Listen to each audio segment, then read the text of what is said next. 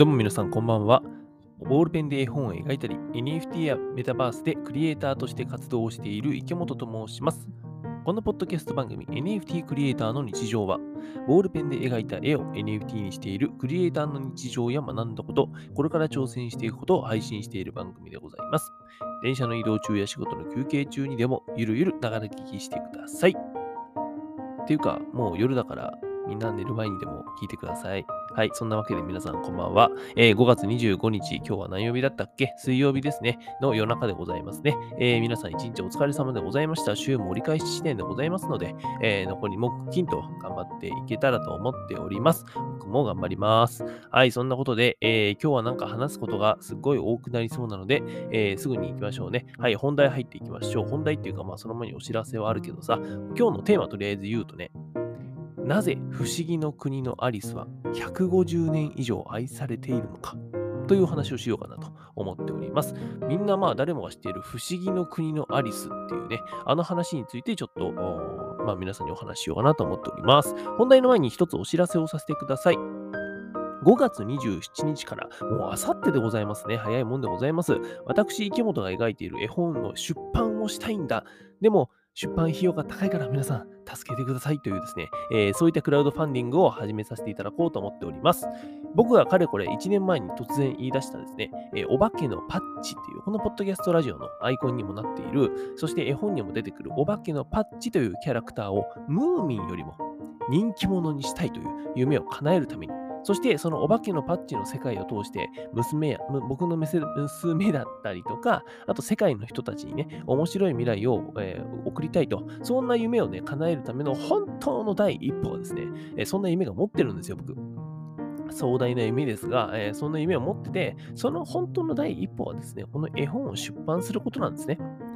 で、まだですね、公開前の、えー、クラウドファンディングプロジェクトの、えー、公開前のご支援できない状態のページしか皆さんにはご覧いただけませんが、そのプロジェクトページの URL をこの配信の概要欄に貼っておきますので、よかったらぜひ覗いてみていただけたらと思います。えー、開始は5月27日、あさってでございますので、ぜひよろしくお願いいたします。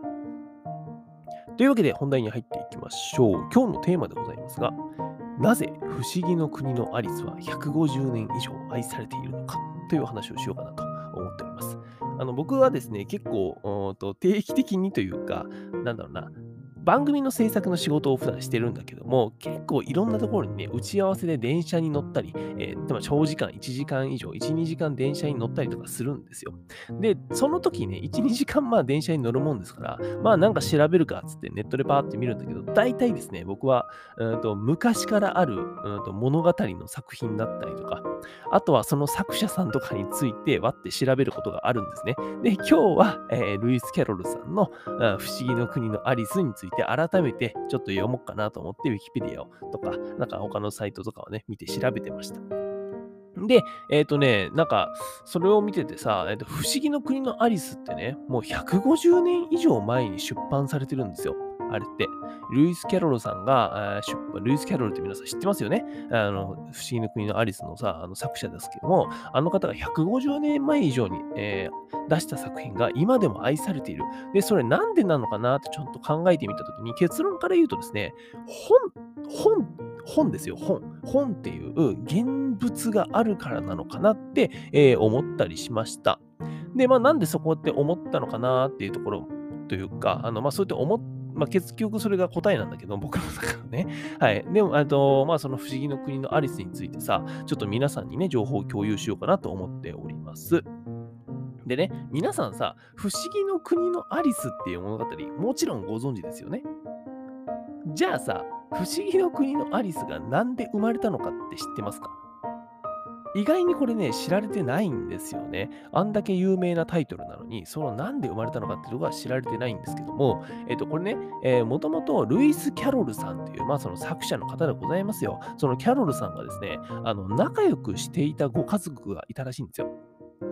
で、そのご家族の娘さんの中にですね、えっ、ー、と、3人姉妹だったかな。あの、娘さんが3人姉妹だったんだけど、その真ん中の女の子がアリスちゃんっていう女の子だったんですね。で、えーその、えー娘さん3人姉妹と、えールイス・キャロルはですね、結構なんか頻繁にこう、まあ、ご家族で仲良かったらしいんで、遊んだりとか、あのピクニックに行ったりとかしてたらしいんですよ。で、そしたらで、そんなある日、あのピクニックに行った時にですね、あのこのルイス・キャロルちゃんは、特にこのアリスちゃんと女の子と、なんかあ特にこのアリスちゃんっていう女の子と仲良かったらしいんだけども、えっ、と、そのピクニックに行った時にね、アリスちゃんに即興で物語をお話ししてあげたらしいんですよ。で、えー結構この、えーキャロルさんはですね、このまあ、3人姉妹、特にアリスちゃんにですね、えーとこの即興で何か面白い話というか、物語というか、をしてあげるっていうのが、えーとまあ、よくやってたらしいんですね。で、そしたらある日ですね、アリスちゃんがこういうわけですね、えーキャロル、キャロルさん、その話ちゃんと残しといてねって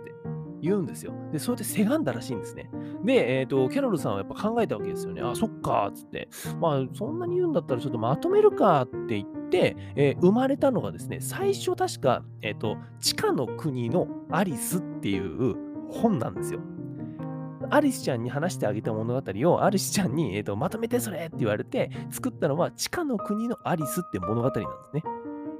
で、それをですね、アリスちゃんの誕生日だったからにプレゼントするわけですね。で、そしたらですね、その地下の国のアリス、まあそのアリスちゃんの物語、不思議な国、まあ不思議なね、えーその物語をですね、えーとも、もちろんアリスちゃんは、わあ、嬉しい、面白いって言って読んだんだけども、そのご家族だったりとか、あとはルイス・キャロルさんの周りの人ももちろんですね、そういった物語をキャロルさんが作ったっていうのは知ってて、えーそれをですね、読んだらしいんですよ。そしたら周りの人はですね、キャロルさんにこういうわけですよね。おい、キャロルと、お前これめちゃくちゃ面白いから出版した方がいいぞって言うんですよ。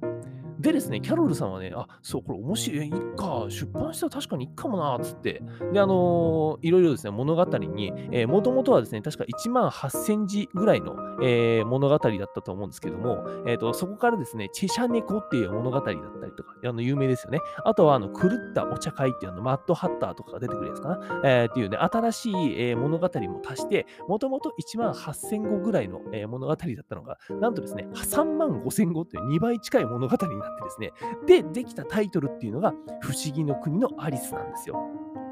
で、それで不思議の国のアリスっていうのはさ、あの、よし、これでできたって言って、えーまあ、イラストをね、もちろんその絵を描ける人にお願いして、まあ、あの、よく見るあのイラストですよね。えー水色の服に、えーと、まあ、ちょっと白いさ、こうなんかファファがついたさ、あの服ですよ。ああいうアリスちゃんの絵を、挿絵を入れて、で、出版したわけですね。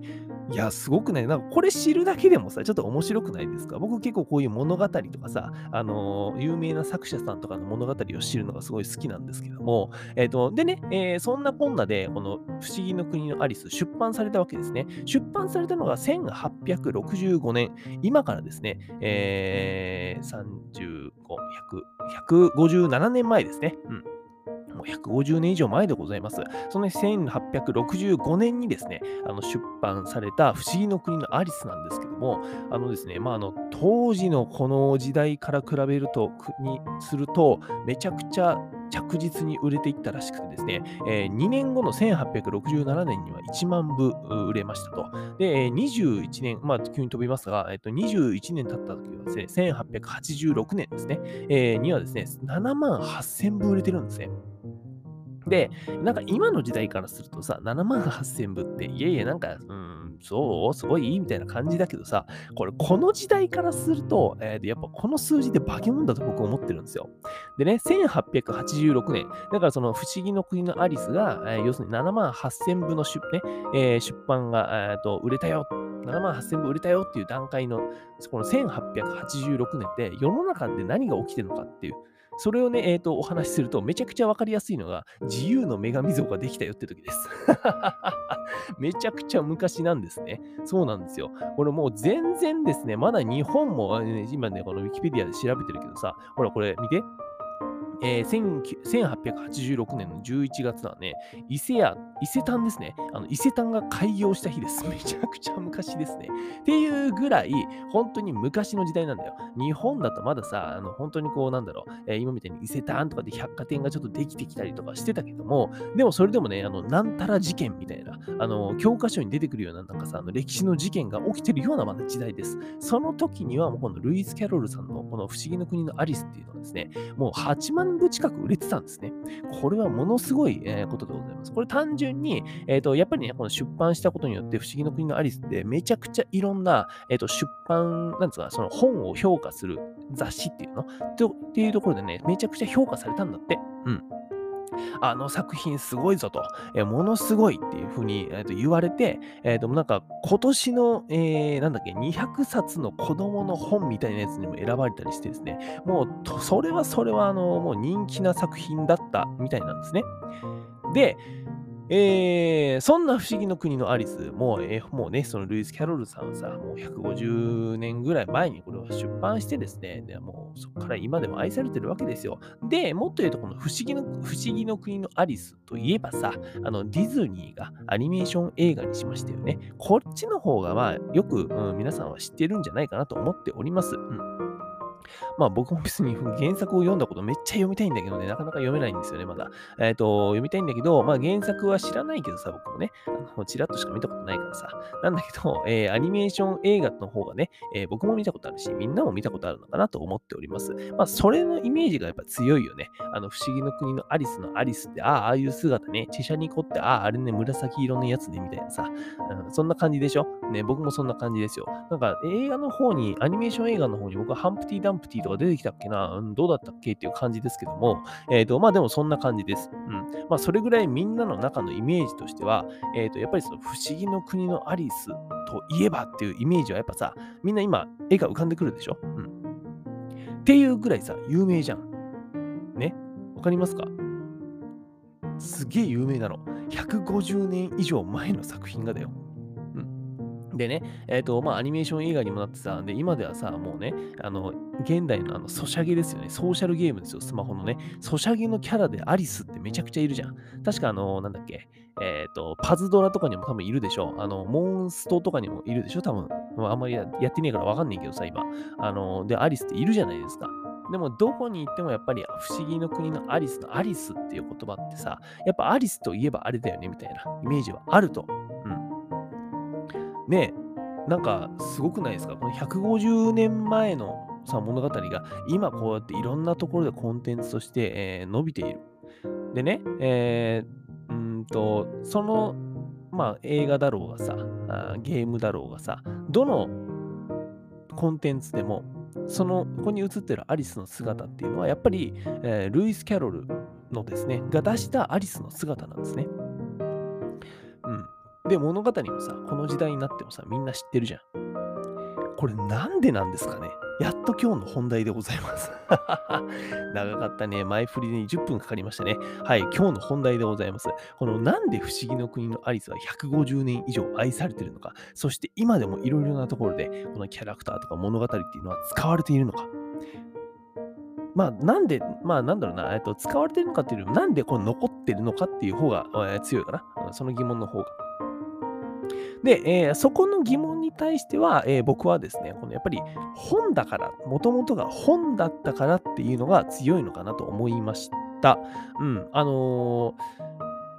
今のね、この2022年、まあデジタルのさ、デジタル化がどんどん進んでるよね。えー、もう今 Web3.0 つってさ、NFT、メタバース、まあメタバースはちょっと違うかもしれないけど、えー、ブロックチェーンっていうものが生まれてさ、Web3.0 だなんて言われてて、で、Web2.0 はさ、えー、2000年代だよね、2000年代、2010年代はさ、えー、と SNS がすごい伸びたよね。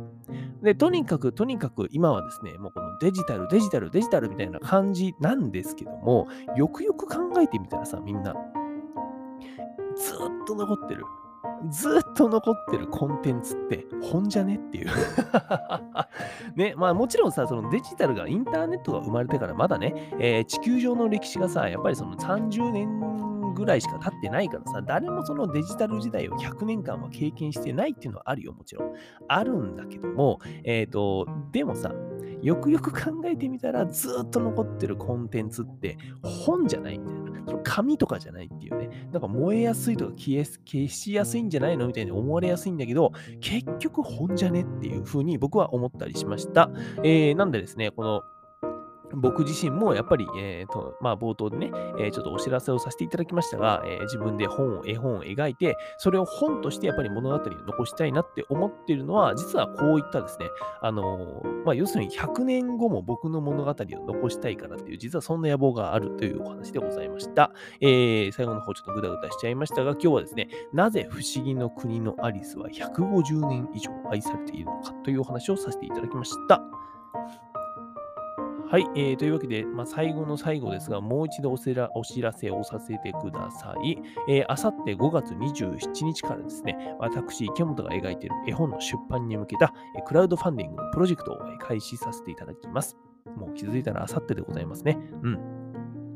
でですね、これはあの、本当に先ほども言った通り、僕は今ですね、えー、お化けのパッチというこのキャラクターを通して、やっぱり娘とか世界に対して面白いものを届けたいという気持ちももちろんあるし、えー、ムーミンっていうキャラクターを超えたいっていう夢もあったりするんですよ。で、このムーミンを超えるっていうのがあるおかげでですね、えー、僕はこの、なんだろう、ムーミンってもう75年以上続いてるとキャラクターなんですね。初めて生まれたのがもう75年前なんで、えっ、と、要するにそのキャラクターと戦うためには、僕はまずですね、自分の描いてるこの物語とキャラクターを100年間生き残すっていう、えー、そんな使命があったりするんですよ。なので、じゃあ何をやったらいいのかなっていうところで、えっ、ー、と、先ほど言った通り、えー、やっぱり本を残したいっていうところがある。で、さらにですね、えー、娘に対して何か自分の作品を残したい、そんな思いがあって、えー、結局絵本を作ることになりました。で、その絵本っていうのはさ、要するに僕の夢の、さっき言ったね、えー、世界とか娘に届けたいとか、えー、ムーミンを超えたいとかって、僕の本当に野望のね、えー、夢の第一歩なんですよ、この絵本の出版っていうのは。その一歩がですね、僕一人じゃどうやら、なかなか踏み出せそうにないんですよ。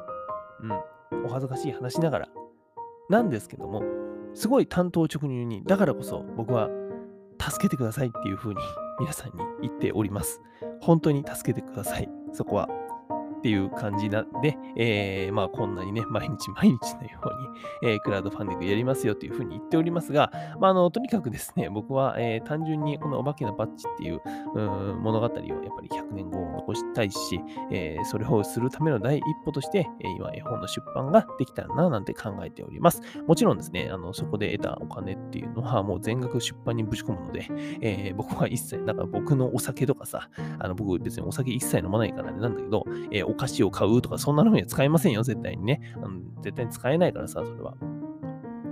からまあ絵本の出版のためにね、全額あのぶち込む予定でございますので、どうか、えー、応援していただけたらと思っております。というわけで、えー、クラウドファンディングの開始開始が最後に噛んだよ。もう、ね、クラウドファンディングの開始は5月27日、あさってでございますので、どうか皆さんよろしくお願いいたします。